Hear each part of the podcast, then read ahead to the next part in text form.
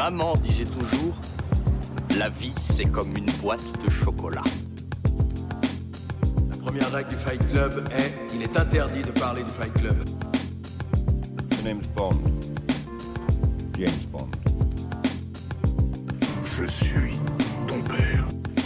Bonjour à tous et bienvenue dans ce nouveau numéro de votre rendez-vous hebdomadaire consacré au cinéma. C'est l'instant ciné et comme chaque semaine, on se retrouve pour parler de toute l'actualité ciné avec 5 infos que j'ai soigneusement sélectionnées pour vous. Et en seconde partie d'émission, je reviens sur un film à aller découvrir en ce moment dans les salles de cinéma. Alors si vous êtes prêts sans plus attendre, on passe tout de suite aux actus.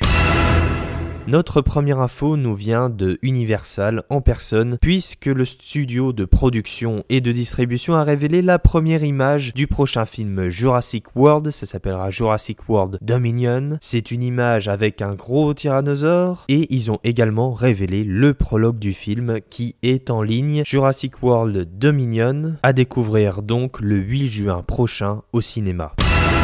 On continue avec une info qui nous vient du studio Pathé. Le prochain film de Martin Bourboulon, ou plutôt les deux prochains films de Martin Bourboulon consacrés à la légende des Trois Mousquetaires, se sont révélés puisque le premier film s'appellera Les Trois Mousquetaires d'Artagnan et sortira le 5 avril 2023 et le second film sortira le 13 décembre 2023 et s'appellera Milady. On aura donc un diptyque comme annoncé avec un casting 5 étoiles, j'en avais déjà parlé il me semble dans l'instant ciné, de ce gros projet faramineux d'adaptation des Trois Mousquetaires au cinéma avec un film français, ou plutôt deux films français. Donc le 5 avril 2023 pour découvrir ce premier film et le 13 décembre 2023 pour le second.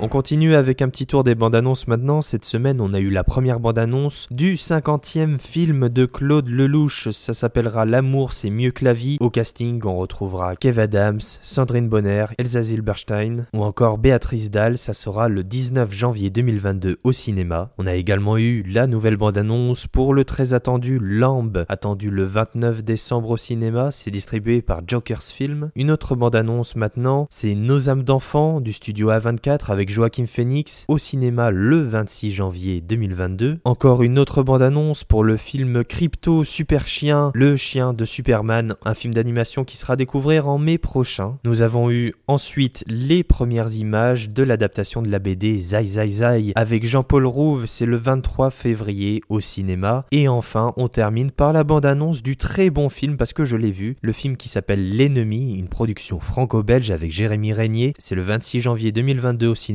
je vous en reparlerai très prochainement, mais c'est un immense film. On continue dans les news de la semaine, le New York Times a révélé que Hayao Miyazaki réalisera son dernier film pour le studio Ghibli, un film d'animation fantasy, on n'a pas plus de détails malheureusement, mais Miyazaki reviendra pour un dernier long métrage d'animation, quel bonheur. Et enfin pour terminer, notre dernière info n'est pas très réjouissante mais elle nous vient du Figaro et la menace plane. En effet, la contribution du groupe Canal Plus au cinéma français qui est l'une des plus grandes, l'une des majoritaires, Canal Plus investit énormément d'argent dans la production française au cinéma, et eh bien celle-ci pourrait être divisée par deux si le groupe Canal décide, comme il est en train de le penser en ce moment, de diviser la chaîne en deux services, un service sport et un service consacré au cinéma et aux séries. Pour le moment, rien n'est confirmé, mais Canal a essayé de revoir ses plans et euh, du coup pourrait, avec cette division de ses programmes en sport et en cinéma-série, pourrait donc diviser par deux sa contribution au cinéma français. C'est très compliqué parce que grâce à Canal, on arrive quand même à avoir des superbes films français. Canal est énormément présent, donc c'est dommage évidemment pour la production française. Pour le moment, rien n'est décidé, mais euh, apparemment cette décision viendrait de, de la cérémonie des Césars 2021 que les dirigeants de Canal n'auraient pas apprécié. Évidemment, cette cérémonie a fait énormément débat et Canal voudrait donc revoir son point de vue et ses investissements sur le cinéma français. Donc euh, pour le moment, affaire à suivre, mais ça ne présage rien de bon pour l'industrie du cinéma français. Et c'est déjà l'heure du film de la semaine. Et cette semaine, je vous parle d'un film français. Un film écrit et réalisé par Audrey Estrugo. C'est sorti ce mercredi. C'est avec Théo Christine et Sandor Funtek. Et ça s'appelle Suprême. Qu'est-ce que vous pensez de ces banlieues qui prennent feu au moment même où vous sortez votre premier disque Faut arrêter de tout confondre, les gars. Nous, on fait du rap. On prend des micros, on prend pas des flingues. Que peut espérer? Un être jeune vit dans un immeuble laid avec une société qui détourne le regard. Eh, La prochaine fois, je me ferai tatouer un drapeau bleu, blanc, rouge sur le cul, histoire de faire gagner du temps à tout le monde. Fais un truc dans ta vie et on en reparle. On a toujours fonctionné comme ça, on trace notre route ensemble. On n'aura pas de deuxième chance, tu comprends ça? Aujourd'hui c'est nous, demain c'est un autre. Eh, moi c'est hors de question que je retourne monter des faux plafonds avec mon daron. Si tu veux, en gros, moi et Bruno, on s'occupe d'écrire les textes et DJS derrière, il s'occupe du beat. Tu crois pas que tu me fous la honte avec ton nid de ta mère partout là? Je vois ce nom débile là partout sur les murs. Joey Star. Faut être intelligent pour faire de la musique. Je vais plus te voir.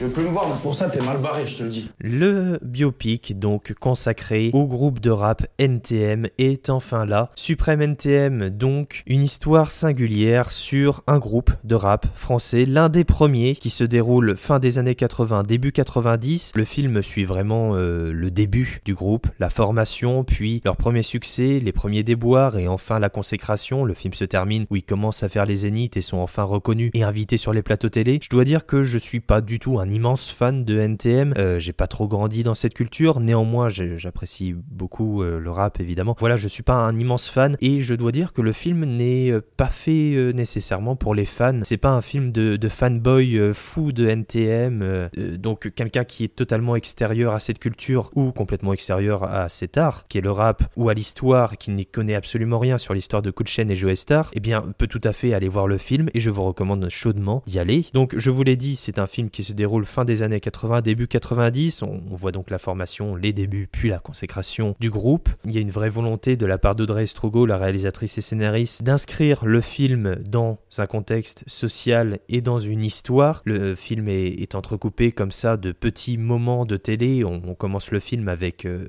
des extraits de discours de François Mitterrand, par exemple. Au début du film, on a un format, alors je crois pas que ça soit du 4 tiers, mais euh, au bout d'un moment, on passe en scope. Donc, comme c'était le cas avant, le 4 tiers à l'époque était dominé par la télé, puis ensuite le scope qui arrivait au cinéma, puis après dans les télés évidemment. Donc, on a même un changement de format entre chaque époque, entre chaque année. Euh, je crois qu'il y a l'année 89, 90, 91, il me semble. Donc voilà, le film est vraiment ancré dans un contexte historique et social, et qui plus est, il peut parler évidemment des deux acteurs qui sont géniaux. Théo Christine qui incarne Joe Star et Sander Funte qui incarne Cool Shen sont exceptionnels. La musique faite par Cut Killer qui revient, pareil, c'est génial. Bref, on a quelque chose euh, qui est vraiment super. On a deux amis qui sont fusionnels, qui ont une complicité tous les deux, qui se disputent puis qui se réconcilient. C'est vraiment l'histoire aussi d'une amitié plus qu'un film sur euh, la musique. C'est avant tout l'histoire d'une amitié entre deux personnes, entre deux humains qui s'aiment et qui ont envie d'avancer, de sortir de leurs conditions sociales, qui plus est de l'assumer également. Et oui, ils viennent des cités, ils viennent des banlieues, et alors c'est pas grave comme ils le disent, faut pas faire d'amalgame, eux ils font de la musique et euh, ils ont envie juste de dénoncer ce qui s'y passe. Et là-dessus, le film le fait très très bien. Pour revenir euh, sur euh, le personnage, euh, notamment celui de Joe Star incarné par Théo Christine, donc à un moment où il y a plusieurs moments, mais c'est un personnage assez complexe. Je pense qu'il y a une vraie volonté du film de raconter une histoire avant tout réelle, mais également de fictionner peut-être un peu l'ensemble. Là-dessus, j'ai pas plus de détails, je m'y connais pas assez, mais on voit notamment, il y a, un moment qui m'a vraiment touché, c'est la relation complexe qu'a le personnage de Joe Star avec son père. Il y a une scène qui est fantastique, qui, qui a vraiment où les deux personnages sont confrontés, lui et son père, comme ça, avec un plan rapproché de leurs deux visages, et c'est une, vraiment une confrontation verbale et physique entre les deux. C'est une scène qui est très forte, qui est très émouvante, qui euh, explique un peu tous les démons intérieurs que pouvait avoir Joe Star, et donc c'est une scène voilà qui, m'a vraiment marqué dans ce film. Il y en a d'autres également, on peut parler de la réalisation d'Audrey Estrugo. Euh, donc je vous l'ai dit, on passe euh, d'un format plus resserré, donc le 4 tiers au scope, comme c'était le cas à l'époque. Il y a également un grain dans l'image qui donne ce côté sale, ce côté brut, ce côté écorché. Il y a une vraie patte, un travail sur la texture, sur l'esthétisme qui entoure le film. Il y a même un super travail sur la lumière, sur la photo, sur les décors, sur les costumes. Ça donne une authenticité, ça donne une patte, comme je vous l'ai dit, et ça donne surtout euh, la sensation qu'on a un film qui s'ancre dans une époque et qui a une âme à travers son esthétisme. Et ça, moi, j'adore ça. On a également de super mouvements de caméra, des plans séquences. Il y a des idées, des envies de cinéma, des envies de réalisation, l'idée et le- l'envie justement de voir faire de belles belles images et donc de donner une âme au film. On a donc des images qui marquent l'esprit en plus d'une histoire très bien ficelée. Il n'y a pas énormément de surprises, hein. le scénario est pas fou, d'autant plus je suppose que si on connaît l'histoire du groupe, on sait à peu près ce qui s'y passe, mais le point fort vraiment du film pour moi, je trouve, c'est son esthétique, ainsi que ces deux acteurs, son duo d'acteurs qui sont fantastiques. On peut également parler du sous-texte du film, un sous-texte qui retrace une histoire passée, mais également, euh, ce qui est important à travers ça, c'est de regarder le passé pour mieux comprendre ce qui se passe aujourd'hui. Malheureusement, le film est d'actualité concernant le contexte de violence qu'on peut avoir, que ça soit dans les banlieues, en métropole ou même euh, en ce moment dans les dom-toms chez nos amis guadeloupéens ou martiniquais. Donc voilà, c'est très intéressant aussi pour ça, regarder derrière ce qui s'est passé pour mieux comprendre ce qui se passe actuellement. Le film est très important là-dessus. On peut également faire une comparaison sur un autre film aussi qui traite justement de ce sujet des banlieues, comme c'est le cas pour Bac Nord, un film qui a été très contesté, notamment pour son message politique. Ici, on a donc deux films opposés qui traitent du même sujet, mais sous deux aspects différents. Et je dois dire que celui-ci me plaît énormément et qu'il est très bien réussi. Donc voilà, tout ça fait que Suprême a été une immense surprise. J'ai adoré ce film. Audrey Estrugo, je connaissais absolument pas cette scénariste et cette réalisatrice. Elle a fait un travail fantastique et je dois dire que j'ai adoré son film. Donc voilà, je ne peux que vous recommander d'aller découvrir Suprême en salle en ce moment au cinéma. C'est clair le toucher de ta mère Et tu vas m'entendre, et pas qu'un peu, et tu vas me voir aussi. Ça quand je me suis fait à tout moment l'insignifiant le concurrent Les violences verbales ne sont plus tolérables. Sur les côtés comme en arrière, c'est clair Nique ta mère, le maire N'oublie jamais que les cités sont si sombres, tard lorsque la nuit sombre, et que les jeunes des quartiers n'ont jamais eu peur de la pénombre. Quelle chance Quelle chance d'habiter la France Redescends, si je monte pas sur scène avec toi, t'es invisible. Monde de demain, quoi qu'il nous appartient. Pas que t'es en train de planquer là?